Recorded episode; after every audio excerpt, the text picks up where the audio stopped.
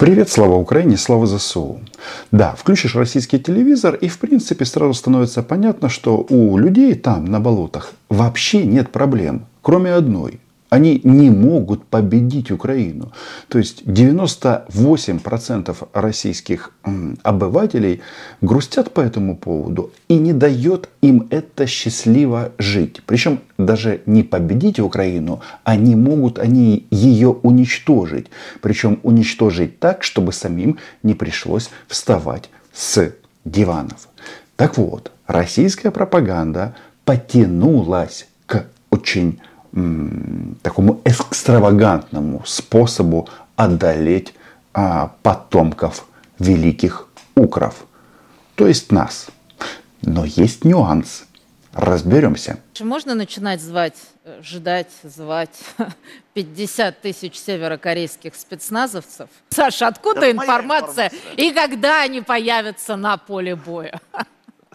Оли смешно, но вообще-то это их последняя надежда, что Северная Корея вступит в войну на стороне России и отправит своих солдат. Если вы думаете, что и это им не поможет, тогда подписывайтесь на мой YouTube канал. Здесь мы называем вещи своими именами. А Украина понад все, все просто. Это первая часть. Называем вещи своими именами. А вторая часть кожна російська потвора в Украине загине. Привет российским пропагандистам. Я мечтаю о создании частной военной компании с 500 тысячами сотрудников э, корейских. Я думаю, они, ну, это бизнес, они помогут. Э... Оля, Оля, каждая баллонка в пути может подрасти. Начинали с 50 тысяч северокорейских спецназовцев, а вот теперь 50 тысяч превращается в полмиллиона. То есть еще немного и российским гражданам под Угледаром, Бахмутом, Авдеевкой и вообще в Донецкой и не только Донецкой области не нужно будет умирать за Путина и великую сратую Россию будут а, умирать северокорейцы. Какая прекрасная картина маслом. Но пока это не произошло, про Северную Корею мы, конечно, поговорим. Союзник все-таки Российской Федерации. Товарищ Сладков, который находится в украинском оккупированном городе Донецк, нам рассказывает о том, что россияне не должны бояться натовской техники, которая сейчас есть у нас на вооружении. Танк есть танк это не э, какая-то, не какое-то оружие победы, это не э, суперпушка, которая проткнет землю насквозь одним выстрелом. Нет, это танк. У нас тоже есть танки, только у нас три раза больше. И вообще, российская армия справляется, держит фронт, пока северокорейские добровольцы не прибыли в Донецкую область. Единственное, что вот в три раза больше, в четыре раза больше Россия в принципе больше Украины. И танков вроде как у нее было больше, и боеприпасов, и самолетов. Но почему-то парада не произошло. Вот все хорошо, а парада нет и не будет на Красной площади. Ну, на Красной площади, возможно, будет. 9 мая еще, возможно, не факт, будет проводить Путин. Кстати, на параде будет 10 тысяч российских солдат и, возможно, будет специальная мобилизация для того, чтобы а, было кому маршировать по этой брусчатке. Хотя, блин, таким образом мобилизуют под парад, а потом на бойню, на мясо, как обычно принято в российской армии. Но с северокорейской историей, мне кажется, мы должны разобраться глубже. Ну, согласитесь, а, если дурак, ну, в смысле сладков, думкою богатее, то, наверное, врет? Или что-то под этим все-таки есть? Единственное, что нам бы, конечно, выбраться из тех санкций, под которыми мы подписались в рамках ООН, но, а, опять же, мы же не шалопаи, э, вот, которые живут в Европе. Подписались, отказались. Нет. Э, Путин, э, это не путь Путина, так скажем, э, потому что он всегда держит слово. Сложно очень. В Северной Корее сложно. Тут и Китайская Народная Республика договоренности, но это уже глобальный уровень, глобальный уровень, в котором мы, собственно, сегодня не, последние, не последнюю роль играем. То есть я не понял, что получается, российские мобилизованные продолжат воевать и умирать, на территории Украины. Вообще, конечно же, э, история Северной Кореи, которая так рассмешила Олю, она важна. То есть откуда вот была э, взята вот эта вот доза пропагандистского оптимизма, что еще чуть-чуть и нам не надо будет умирать за нашего кумира Путина. Хотя кумир ли он, судя по Йоси Пригожину, который нехорошими словами обложил своего президента, кажется, что никто ж не верит на самом-то деле в возможность победить Украины. Поэтому Оля с такой полоумной улыбкой и смеется. Будем ждать тогда. Саш, спасибо вам. Северокорейских добровольцев. Будем ждать, Оля. А, вопрос в них в чем? Что Северная Корея это сторона концлагерь. И если 500 тысяч северокорейских добровольцев а, выпустят из Северной Кореи, то, возможно, часть из них захочет остановиться и поселиться в квартире Оли. Оли Скобеевой в Москве. Жене придется подтесниться. Ну, в тесноте, да не в обиде. Защитники все-таки пожаловали. Ополченцы. Вот. Поэтому от Китая э, нельзя ждать прямо сейчас вот от этой встречи. Тем более самый непростой э, переговорщик это все-таки Китай. Интересная вещь, конечно, связана с Северной Кореей. Э, Северная Корея. Я разговаривал с одним моим другом. Я говорю, что там, корейцы? Там говорят, 50 тысяч спецназа штатного. Готовы для отправки? А, то есть история про северокорейских добровольцев возникла как способ подсластить пилюлю. Мол, Китай, сколько бы не вылизывали бы Оля и ее команда э, разные места у китайских товарищей, помогать оружием и боеприпасами не будет. Об этом он говорит, но чтобы стало всем понятно в том, что Путин опять же всех переиграл, в Донецк отправляются северокорейские добровольцы. Вот так. Но с количеством надо тоже разобраться. Значит, э, родная сестра э, лидера Северной Кореи сказала, мы с Россией в одном окопе. 800 тысяч за один день написали заявление. Сестра Кима врать не будет. Возможно, она будет тоже добровольцем и пойдет впереди. То есть, что получается? Население этой страны порядка 25 миллионов человек. Э, если они там не умрут с голода, то практически каждый 25-й должен отправиться в Украину.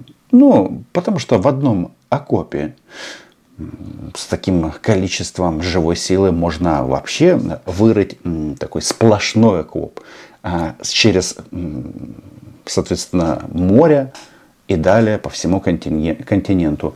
Мы э, выкопали Черное море, а северокорейцы э, перекопают Россию пополам. Кстати, возможно, они выполняют китайское задание, партийное. Вот, вот э, Китай тоже должен дать добро Северной Корее на оказание так сказать, э, ну, дать добро на создание какой-нибудь частной военной компании в 500 тысяч сотрудников, которые могут здесь потрудиться.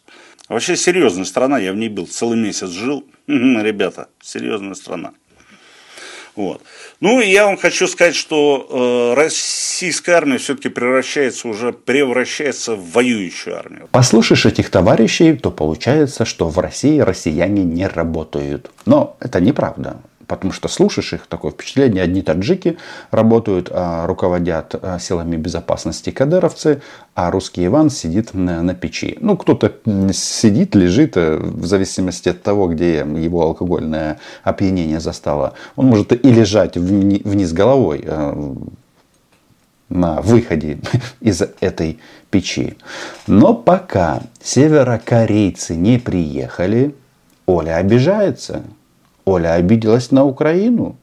за то, что мы подчеркиваем вот этот вот момент, что Оля всегда врет. Ну, не только Оля. Это национальная российская черта.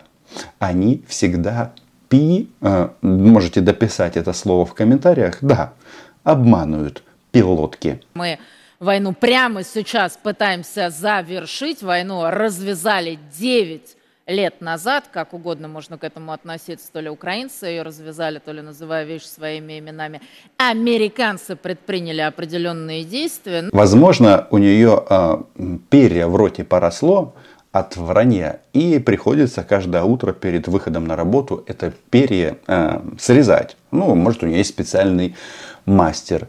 Э, американцы. Но вопрос в чем? Все просто. Они оккупировали украинский Крым и часть украинского Донбасса. С этого все началось. Да, это было 9 лет назад. Кстати, гауляйтеров э, из Москвы прислали не только в Донецк, но и в Луганск. Так, я их тоже знаю. В отличие, еще раз апеллирую к тому самому Гребенщикову, с которым они вроде в какой-то момент были на одной волне, тот уж точно против России за ее полное, как он говорит, уничтожение, демилитаризацию всякие разные идиотские украинские шутки, как они пытаются переиначить наши цели и задачи СВО. Оля, кто тебе сказал, что это шутки?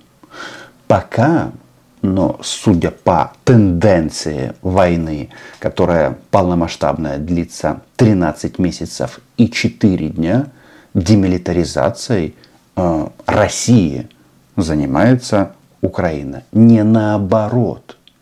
И не просто так ваше политическое руководство тут э, скачет от бункера к бункеру с заявлениями «мы будем клонировать танки», а потом везут по железным дорогам э, наследие Сталина Т-54 и Т-55. Мы с тобой, Оля, больше шутить не будем. Шутки кончились. Денацификация – Российской Федерации. Ничего у них, конечно, в этом смысле не получится. Уехали, пущай, там теперь и проживают, в Израиле. Мне нравится такая постановка вопроса. Оля говорит, денацификация России не получится. Уверена она. С другой стороны, но мы вышли на новый уровень. Если не получится денацификация, в что она пока еще верит, это называется признание в том, что Россия, нацистское государство. Есть у них один здравомыслящий человек э, в этой студии, полковник Ходоренок. И он э, тоже решил как бы поддержать российскую армию, которая героически вздыхает в степях Украины, не только в степях и выдал вот такую вещь. Вчера было видео по этому поводу. Он сильно там а, подробно рассказывал, почему западные партнеры Украины перестали в подробностях рассказывать, что и когда и в каком количестве поставляется Украине. Речь шла об артиллерии, дальнобойных снарядах, планирующих бомбах и так далее. А вот сегодня он заговорил об авиации. И все, конечно же, плохо. Называется бомбардировки натовский сценарий, нет? Ну, не совсем так. Не совсем. Сейчас мы дойдем и до этого. Э, что касается массированного ракетно-авиационного удара, то он наносится только в рамках оперативного объединения военно-воздушных сил. То есть массированный удар может нанести только воздушная армия. Если мы сейчас на пальцах посчитаем ее боевой состав, к примеру, авиационная дивизия, три авиационных полка, по 36 самолетов, примерно 100, да, армия будет худосочной, если в ней не будет хотя бы трех дивизий. Итого 300 самолетов. Записали. Нам нужно 300 самолетов получить от наших западных партнеров, чтобы полковник Одаренок был доволен. Вот это будет тогда массированный ракетно-авиационный удар. Такого количества боевых самолетов у Украины, и, наверное, ближайшие 5-7, а может быть даже и 10 лет не будет. То есть рассчитывать на то, что э, военно-воздушные силы Украины приобретут способность наносить массированные удары, ну вообще не приходится в этом плане. Опять-таки, отменяет это украинский контрудар? Не отменяет. Но вот, как всегда, наш агент расстроил российскую пропаганду российских информационных преступников. Ну, как это, в одном предложении два таких, знаете, мощнейших удара по э, лицо Оли, и не только Оли, но, во-первых, через какое-то количество лет, по мнению Ходоренко, авиация в таком количестве будет. И самое главное, через это количество лет, названное Ходоренком, ничего не изменится в части аксиомы «Украина была, е и будет». Подписывайтесь на мой YouTube канал. Называем здесь вещи своими именами. До зустрічі!